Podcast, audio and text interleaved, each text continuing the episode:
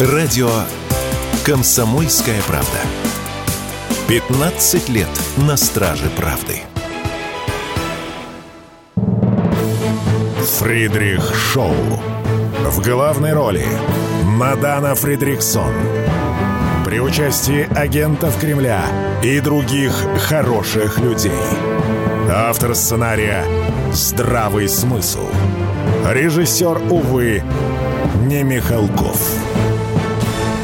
И сейчас, конечно, мы знаем там опасения, что это отрицательно скажется на спонсорах, денег будут меньше давать. Э, как-то, ну, стараются все замять ведь. Посмотрите, что там э, в СМИ в Западе. Ничего. Так только щелк, и все. И все сразу забывают. Все сразу уходит из, из информационного поля, все вычищается. Но мы не забудем о тех преступлениях, которые они совершают в отношении наших граждан. Это заявление сделал Владимир Путин на встрече с доверенными лицами. Речь, как вы понимаете, идет про террористические действия киевского режима. И, надо признать, эти самые методы они продолжают и, скорее всего, будут только приумножать. Мы можем, конечно, конечно долго выяснять с вами, британцы подталкивают киевский режим на такой террор, американцы – не знаю, поляки, немцы. Суть от этого действительно не меняется. И то, что на Украине до сих пор остаются такие аватары, марионетки, готовые кричать «да, это мы», «да мы на все готовы», ну, как бы тоже непреложный факт. Понятно, что всех, кто пострадал от действий террористического режима э, киевского, конечно, Россия не забудет. И мы видим сейчас даже вот трагедия в Лисичанске произошла, когда вооруженные силы Украины нанесли удар, а в итоге погибли люди, многие получили ранения, люди находились под завалом. Мы видели, как в отдельных российских городах появлялись надписи, что Лисичанск, мы с вами скорбим. В Ростове, например, появилась такая крупная надпись на стадионе, дай бог памяти.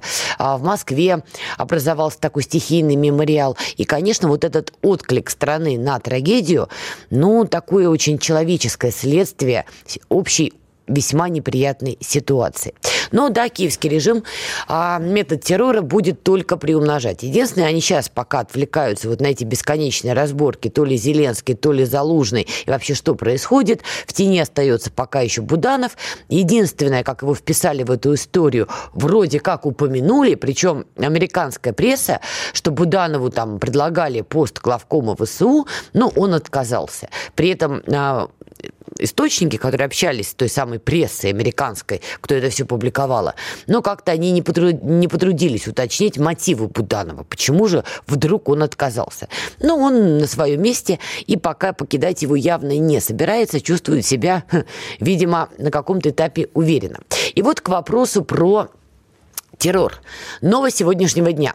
В Грузии задержали груз со взрывчаткой, который направлялся из Одессы в Воронеж для того, чтобы э, осуществить теракт. И это сообщила служба госбезопасности Грузии. Также они не исключают, что организаторы перевозки взрывчатки планировали устроить теракты и в Грузии. И это очень важное заявление, потому что мы прекрасно помним, какая связь у Грузии, у Грузии не просто с Украиной, а конкретно с Одессой. Бывший президент Грузии Михаил Саакашвили, ныне заключенный в этой самой Грузии, в промежуточном этапе между президентством, отставленным президентством и заключением, которое мы имеем сегодня, как мы помним, он переезжал на просторы Незалежной, Порошенко там вручал ему украинский паспорт, одевал на него вышиванку, и была потом в итоге знаменитая сцена между Саакашвили и Аваковым, вот это бя-бя-бя-бя-бя, да? Все бы было смешно, но потом Саакашвили бегал по крышам. Возглавлял Саакашвили на каком-то этапе ту самую Одессу. А чего бы не возглавить? Потому что именно через порты Одессы на просторы Незалежной поступало много всего интересного, в том числе контрабанды, в том числе, как мы теперь понимаем, возможно, и вооружение, потому что Украину явно готовили к событиям 22 года. Другое дело, что готовили как наступающую сторону. Но мы с вами уже об этом много раз говорили. Ну и кроме того, конечно, через порты Одессы гнался трафик, наркотрафик, оружейный трафик. А то, что Украина была таким друшлаком для перекачки этого самого оружия и наркоты в разные другие части Европы, не только Европы. Ну, этим сейчас удивите разве что только самых слепо-глухонемых либеральных представителей какого-нибудь оппозиционного кружка. Все остальные вменяемые люди давно уже это принимают как непреложный факт, потому что это и есть непреложный факт. Поэтому это очень интересно, что сейчас именно служба госбезопасности Грузии в очередной раз вспоминает, по сути, вот про эту болезненную для Грузии связь с этой самой Одессой. Но тут такой важный момент. Служба госбезопасности Грузии, как я уже прочитала, допускали, что теракты возможны и на территории самой Грузии. И в это я готова поверить, потому что я прочитала сегодня отдельное мнение. Да нет, они это заявили, чтобы потом не навлечь на себя гнев Запада. Но они же перехватили груз, да? Не позволили ему до Воронежа добраться. Но вот типа будет атата от западных стран, поэтому они сказали для прикрытия, так операция прикрытия, да, что, возможно, теракты планировались на их территории. А я вот с этим не согласна. Я допускаю, что теракты на территории Грузии тоже заодно под шумок и готовились. Потому что мы все помним позицию Гарибашвили публичную, когда он неоднократно говорил, что он не позволит втянуть Грузию в боевые действия против России и объяснял, почему оно ему не надо. Сейчас в Грузии происходит ротация. Пример э, Гарибашвили уходит, на его место, возможно, придет Кабахидзе. И Гарибашвили уже заявил, что он подает в отставку. И вот эта вот междосменка, это всегда такое, такая выгодная почва для оппозиционных сил. А вы не поверите, на просторах Грузии отдельно упоротые персонажи до сих пор бегают, прыгают и кричат, что они тут за свободу. И вот вам, кстати, яркий такой штрих к портрету. Значит, начинается все 19 января. 19 января. Где-то неделя две с половиной назад. Саакашвили, который находится в местах лишения свободы, ну, точнее, в клинике, но все-таки как заключенный, начинает призывать граждан освободить его. И появляется пост на его страничке в социальной сети Facebook, запрещенная в России, значит, где он пишет на грузинском языке, ну, как бы переводчик нам в помощь. Весь мир знает, что я политзаключенный. Меня судили по высосанным из пальца обвинениям от начала и до конца. Я сделал только хорошее для нашей страны. Они судят меня за то, что я прославил Грузию на весь мир, вытащил страну из болота преступности и бедности, просветил ее и сформировал государство. Нормально, да? То есть у нас Саакашвили, понимаете, это Баграт Третий, вот не иначе.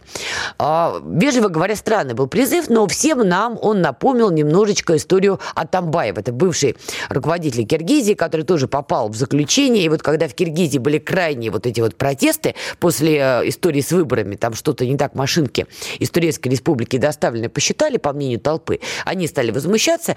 И когда стали возмущаться, первым делом помчались в тюрьму, вызвали Илья Атамбаева и заслали его в Турецкую Республику. Республику. Атамбаев очень любил а Стамбул, очень любил Анкару и неоднократно публично признавался в этой любви.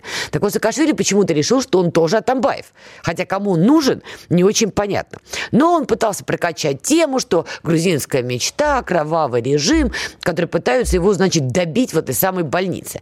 Ну и в итоге в эту самую больницу, где он лечится, была отправлена специальная комиссия, которая все-таки признала, что пациент С, как они его обозначают в отчете, значит, э, что да, там не все симптомы патологии у него были исследованы, как э, они заметили, но при этом они считают, что никто его убить не собирается.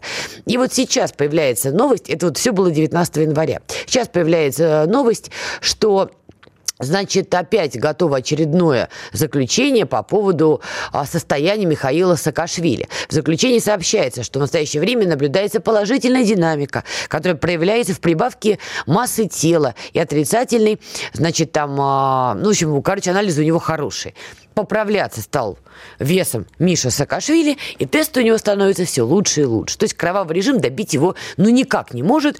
Э, я имею в виду грузинскую мечту, хотя их тоже пытались обвинить в том, что они агенты Кремля, рука Кремля, и бог знает, что еще Кремля.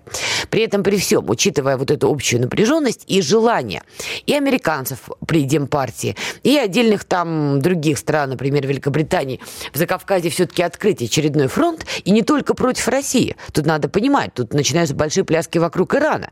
И мы это все видим очень хорошо и внимательно. И это та самая история, что с приходом республиканцев и Трампа к власти в Америке пляски вокруг Ирана только продолжатся. Так вот, Грузия вполне себе в этой части перспективный плацдарм. И я думаю, что вот э, попытка устроить там какой-нибудь взрыв-подрыв мог быть прологом к истории, что Грузию тоже по новой будут качать. На антироссийских лозунгах, на антииранских лозунгах, бог знает на каких еще, но вполне себе могут. Или кто-нибудь злой все-таки Саакашвили прибьет, прости господи, начнут обвинять кровавую руку Кремля или еще кого-нибудь. Ну и понеслась, ах, понеслась звезда в рай. Но у нас еще одна новость, кстати говоря. Такер Карлсон, дорогие мои, прилетел таки в Москву. И вот что он сказал. Дайте нам, пожалуйста. Что вы делаете в России? Хотел на нее посмотреть. Я так много читал о ней.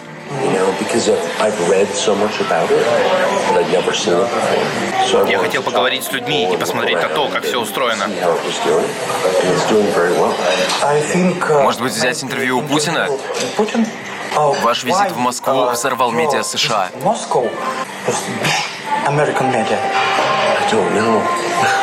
Я не знаю. Они сумасшедшие. Реально сумасшедшие. Но я думаю, Такер Карлсон все-таки встретится с российским лидером. Я вполне допускаю, что интервью все-таки будет записано. И более того, давайте так, это мое предположение, журналистское и частное, что, возможно, будет и встреча за закрытыми дверьми. Возможно, Такер Карлсон приближенный к Трампу, все-таки он приближен к Трампу. Может быть, может быть. Привез какие-нибудь слухи, какие-нибудь анекдоты из э, кулуаров республиканской партии. А чего нет? Анекдоты мы все любим, юмор мы все любим. А, вообще такие отставленные, но не вполне отпущенные журналисты очень часто используются как такие, а, как вам сказать, переговорщики доброй воли.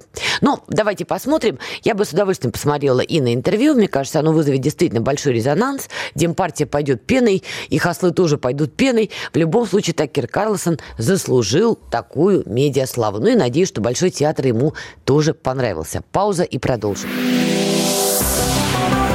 Фридрих Шоу. В главной роли Мадана Фридриксон.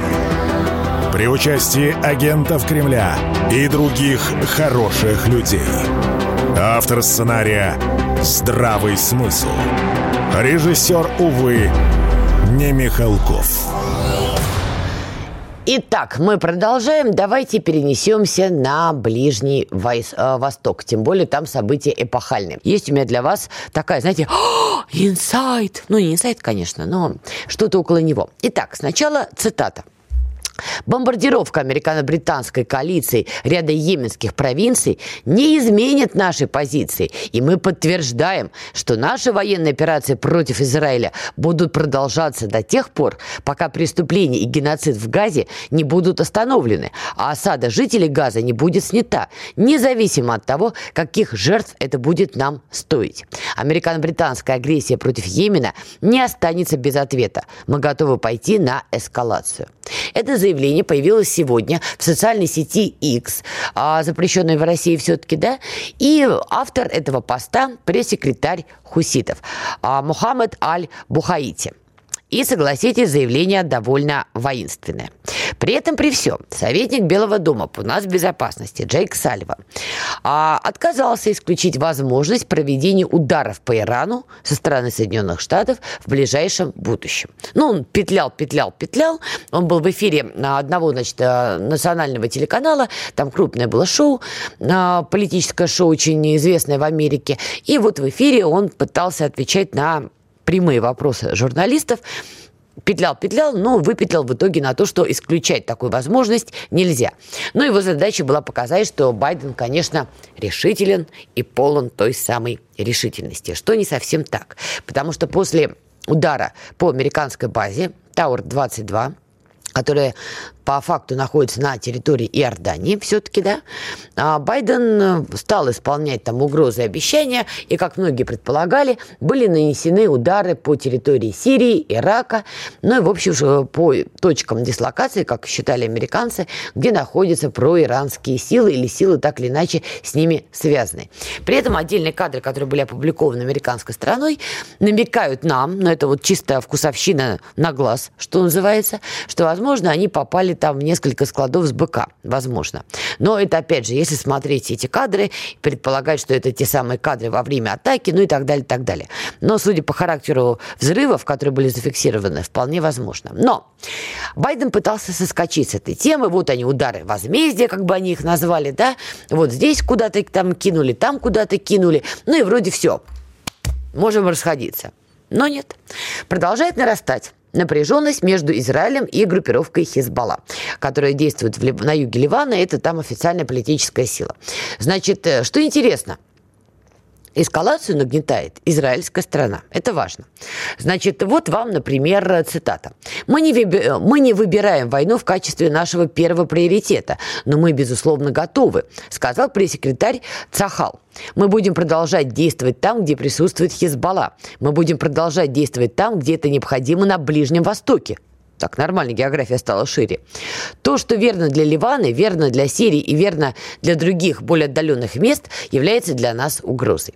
Опять же, это тоже речь про некую такую проиранскую сетку, если брать глобально. Но, казалось бы, зачем израильской стране, вот им-то зачем, нагнетать сейчас историю с Хизбаллой, учитывая, что они и так не в восторге, вежливо говоря, из-за активности хуситов, которые действительно наносили удары по грузам, которые так или иначе были связаны с Израилем. И мы помним там первое заявление израильской стороны, но это были опасения, что эскалация разрастается, при том, что операция в Газе, которую Цахал проводит 7 октября, там с 8 условно, да, что она как бы не заканчивается, конца края там не видно, и израильские военные тоже погибают, при этом при все уже 27 тысяч а э, жителей Газа тоже числятся погибшими, происходит полный бардак кровопролития, и мы, опять же, не забудем кадры, как несчастных детей палестинцев оперируют в полевых условиях без анестезии, и это следствие той самой операции, а Сахал против группировки Хамас, но все-таки на просторах Газа. И вот на этом фоне зачем Цахалу нагнетать обстановку с Хизбаллой? Хотя еще какое-то время назад они сами переживали, что Хизбалла будет более активна, чем артобстрелы. И боялись, что Хизбалла перейдет этот рубеж. Настолько боялись, что даже просили команду Байдена послать им ясный, четкий сигнал, что не надо это делать. И тут бах, и они делают такое заявление. При этом, при всем, вы не поверите. На просторах издания CNN, которое обслуживает Демпартию, вдруг появляется материал, где резервист армии обороны Израиля Цахал, а 26-летний Шани Ацмон заявил, что не обвиняет палестинцев в Газе в том, что они ненавидят Израиль прямо сейчас. Далее вот цитата, которую приводит CNN. У них действительно веские причины. Когда вы видите города в огне и их бомбят, у меня был один близкий друг, убитый в Газе. И я думаю о людях, о всех людях, чьи семьи погибли в результате взрывов. Как вам такое услышать от представителя Цахал? И вот тут я уже, что называется, села на пенек и стала чесать вообще лоб. А что, собственно, происходит? Потому что все то, что казалось еще большим безумием пару месяцев назад, сейчас начинает происходить, и это выглядит очень нелогично. Зачем? Зачем Израилю нагнетать Хизбаллой? Зачем CNN публиковать а, интервью с а, резервистом армии обороны Израиля, где он говорит, что он сочувствует Палестине? Вот чтобы что? И у меня сложилось четкое впечатление. Давайте так, это мое журналистское наблюдение, что команду Байдена и самого Байдена на пасашок, а уже, скорее всего, на пасашок, войлоком затаскивают в большой конфликт на Ближнем Востоке. И ладно бы Иран, используя свои силы там хуситов или проиранские силы в Ираке, но, судя по всему, на сегодняшний день Иран и Нетаньяху действуют сообща в проекте по затаскиванию Байдена в большую войну на Ближнем Востоке. Для тех, кто сейчас стал уже лупить тапком там по столу и кричать, да как ты смеешь, Израиль и Иран непримиримые враги, докладываю. Во-первых, неоднократно были контакты между израильской и иранской стороной в так называемой серой зоне Ближнего Востока. Иордания. Иордания – та самая, на территории которой находится Тауэр-22, по которой нанесли удар. Это раз. Второй момент. Мы же помним все, что у Нетаньяху были очень плохие отношения с Демпартией до 7 октября. Настолько плохие, что э, американцы, Демпартия конкретно, способствовали протестам в Израиле против судебной реформы, как они это публично называли. Но, по сути, это были протесты против Нетаньяху. И вот это, кстати, очень интересно. Вот этот Шани Ацмон, кого цитирует CNN, он тоже принимал участие в протестах против Нетаньяху. Ну, то есть а, отношения Демпартии и Нетаньяху были, вежливо говоря, не очень. Зато у Нетаньяху были хорошие отношения с республиканцами. Не буду пересказывать, в одном из эфиров Фридрих Шоу мы с вами подробно это разбирали, как Нетаньяху Обаму подставил, как он Трампа ждал. Что мешает ему сейчас ждать Трампа? Потому что он в этой части выглядит более перспективным для него политиком. Итак, конфликт до 7 октября у Нетаньяху и Демпартии был был. А возможность, скажем так, обострять ситуацию в секторе газа, усложняя Байдену жизнь, была такая возможность у Нетаньяху? Конечно, была. И мы помним, была критика Соединенных Штатов, потому что они требовали от Нетаньяху одно, а действовал наоборот. Сейчас Иран, понимая, что приходит Трамп, который Ирану-то не выгоден, но Трамп, скорее всего, разожжет большой пожар на Ближнем Востоке, Иран пытается Демпартию и Америку вслед за ней затащить в конфликт раньше чтобы уже Трамп играл теми картами, которые будут на руках, а не навязывал, что называется, свои карты. И да, на Ближнем Востоке такое иногда происходит, что непримиримые враги и конкуренты в локальной конкретной истории могут действовать во имя какой-то локальной общей цели. И у меня складывается впечатление, что Нетаньяху и иранская сторона сейчас действуют а, в одном направлении. Поэтому Израиль нагнетает обстановку с Хезболой, не давая таким образом американцам выскочить из проекта Ближний Восток. Иран помогает хуситам, значит, продолжать держать, что называется, атаку. И хуситы посылают сигнал, а мы готовы к эскалации, вынуждая Байдена все равно удерживаться на Ближнем Востоке и затаскиваться еще больше. И за всем этим вполне возможно, вы не поверите, но мелькает тень и Поднебесной. Потому что у Китая действительно большие свои интересы на Ближнем Востоке. Мы с вами об этом говорили. У Китая есть а, проекты с Ираном напрямую, и они были давно, по нефтегазовой повестке так точно. А Китай как раз посадил за стол переговоров Тегеран и Эр-Рияд. Китай заходит, извините, в Сирию. И у Китая, конечно, есть свои проекты и в Афганистане, и в Пакистане. А тут мы вспоминаем странные удары взаимные да, между Ираном и Пакистаном. Правда, каждый из них наносил удары по территории Белуджистана, разделенного между ними, а, те части, где находились боевики. И Китаю выгодно заманить Америку скорее на Ближний Восток, зато подальше от Азиатско-Тихоокеанского региона, подальше от Тайваня, подальше от Южной Кореи, а значит и от Северной Кореи. И вполне возможно, что сегодня мы имеем дело с таким ярко выраженным сговором против команды Байдена. Что, опять же, не означает, что Израиль и Иран после этого будут большие друзья. И вот как бы косвенно подтверждая мою мысль, сегодня падает новость. Иран, Россия и Китай проведут в ближайшие недели совместные военно-морские учения – и это тоже такой важный штрих к портрету.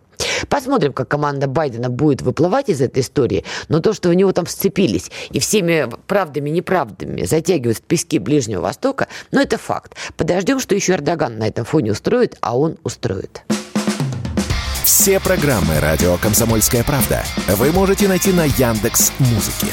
Ищите раздел вашей любимой передачи и подписывайтесь, чтобы не пропустить новый выпуск.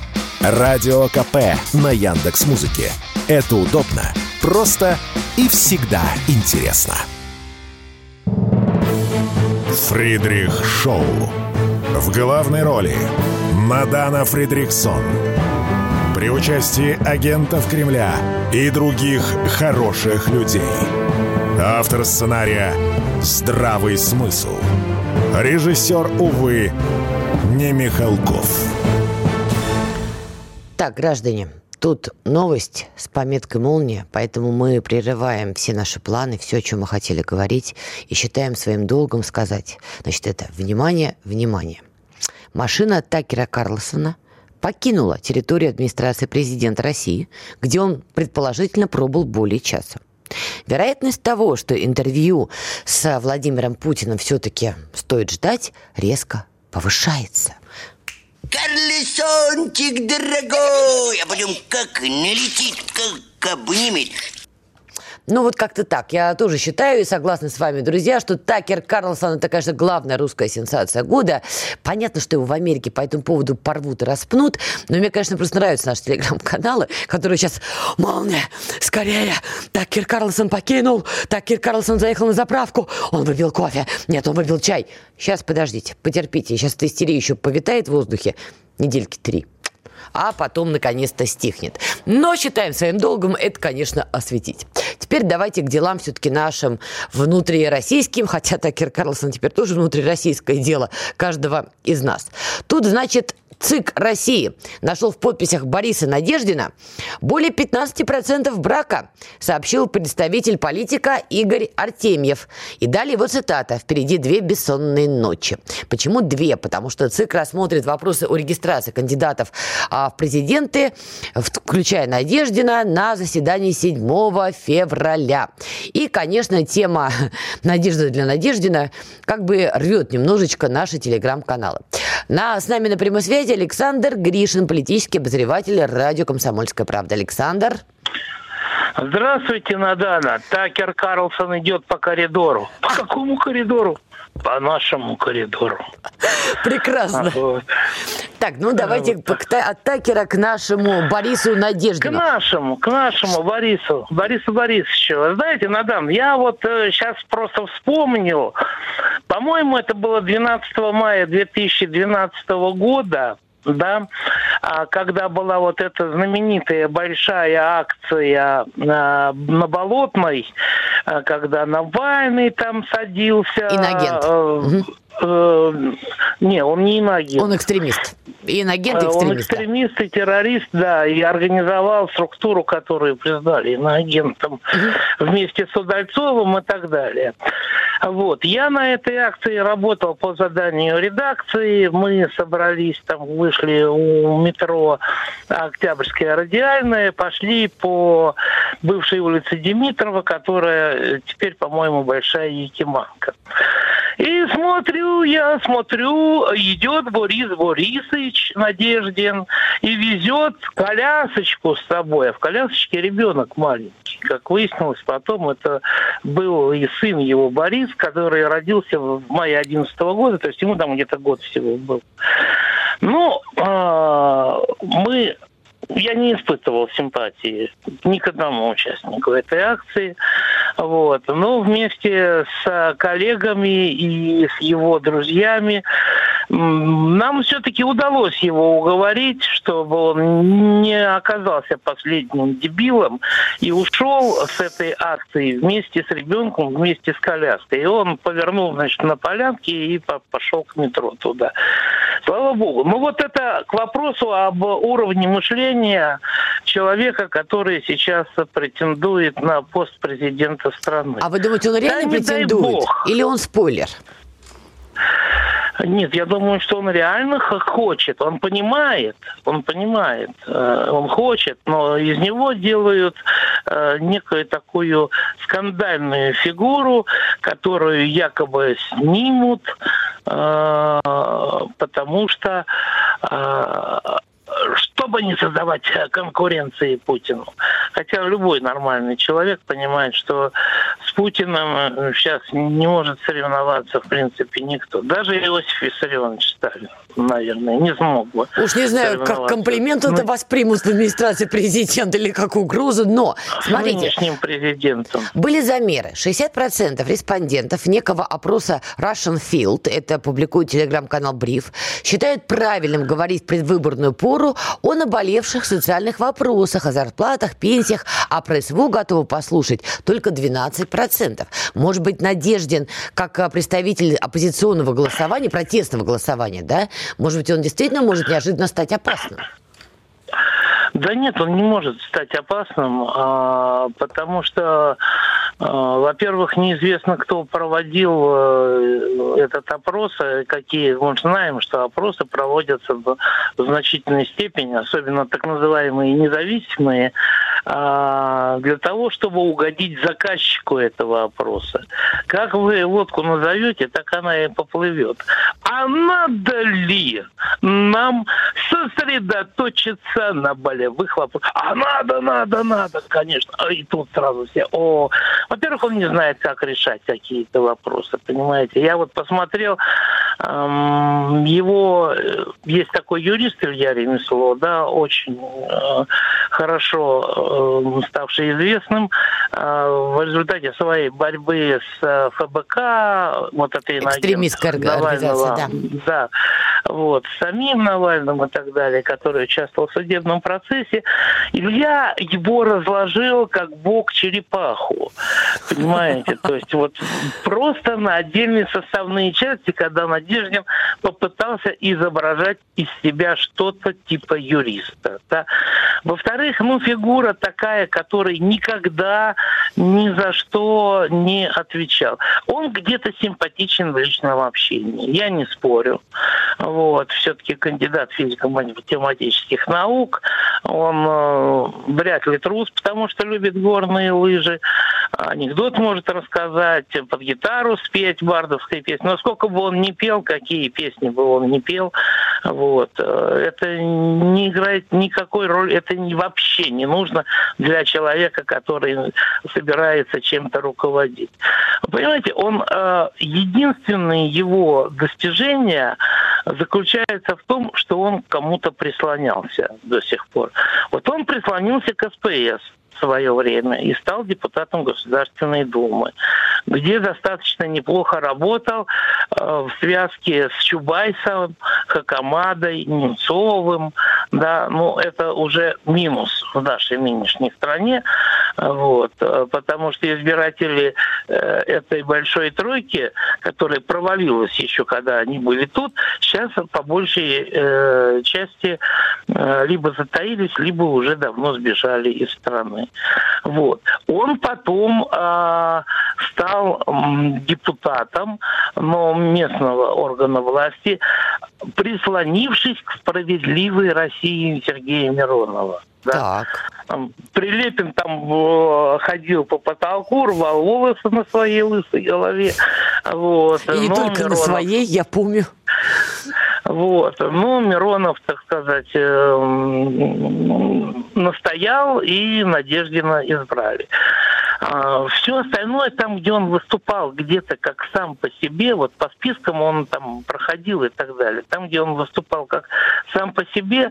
А, ну, сейчас а он, он не сам прав... по себе. Вот кому он сейчас прислонился, как вы думаете? Сейчас, ну что, ну, Мадоночка, ну что, что? гражданская инициатива. Она уже нам подарила одну экс-кандидатку на пост президента. А, да, Ксения Собчак. Зовут Ксения Собчак, да, Ксения Анатольевна. Вот. Э, ну, в качестве телеведущей она все-таки оказалась гораздо более популярна, чем в качестве политика. Да? Вот это гражданская инициатива. Ну, партия и не парламентская, и нигде не представлена ни в каких органах власти. Вот. И поэтому надо было набирать вот эти 100 тысяч подписей. И тут, и тут он не смог обойтись без известных аферистов, без, э, я не знаю, людей, э, чья вся предыдущая деятельность политики сводилась к скандалам, к обвинениям в а, финансовой и моральной нечистоплотности, я имею в виду Максима Хаца и его шаловливые ручонки. Вот. Там веселая история была. Там, значит, сначала, с одной стороны, Ходорковский такой, Инагент. типа, я дам деньги. Да. С другой стороны, все этот самый экстремистский инагент ФБК. У нас есть реально и тут, пока они там выясняли, кто из них круче, кто царь горы, пришел Кац и наложил лапку на денежки. Кстати, тоже он иногент. Ну что, Кац молодец, ну, а подсуетился. А как же, ну, если Кац не иноагент, кто ж тогда иноагент? Вот, и Максим, он такой, он опыт имеет. А, значит, 23 января он, по-моему, принялся за дело Риана. И тут же так бац-бац-бац-бац-бац. Аргентина, Армения, Австрия, Бельгия, Болгария, Великобритания, Венгрия, Германия, Греция, Дания, Израиль, Индонезия, Ирландия, Испания, Италия, Казахстан, Кипр, Кыргызстан, Латвия, Литва, Молдова, Нидерланды, Норвегия, Я поняла. Эмираты. Я поняла. Вся география. Везде стали собирать, везде стали собирать подписи за Надеждина. А потом выяснилось, а потом выяснилось, что всех подписей со всех зарубежных стран, во-первых, должно быть не больше 2500 в сумме, а во-вторых, их могут там ставить только люди, которые Александр, там время, к сожалению, проживают. закончилось. Александр Гришин, политический обозреватель КП, искрометно обсуждал с нами историю с Борисом Надеждиным. Будем за ней следить. Прощаюсь. Фридрих Шоу.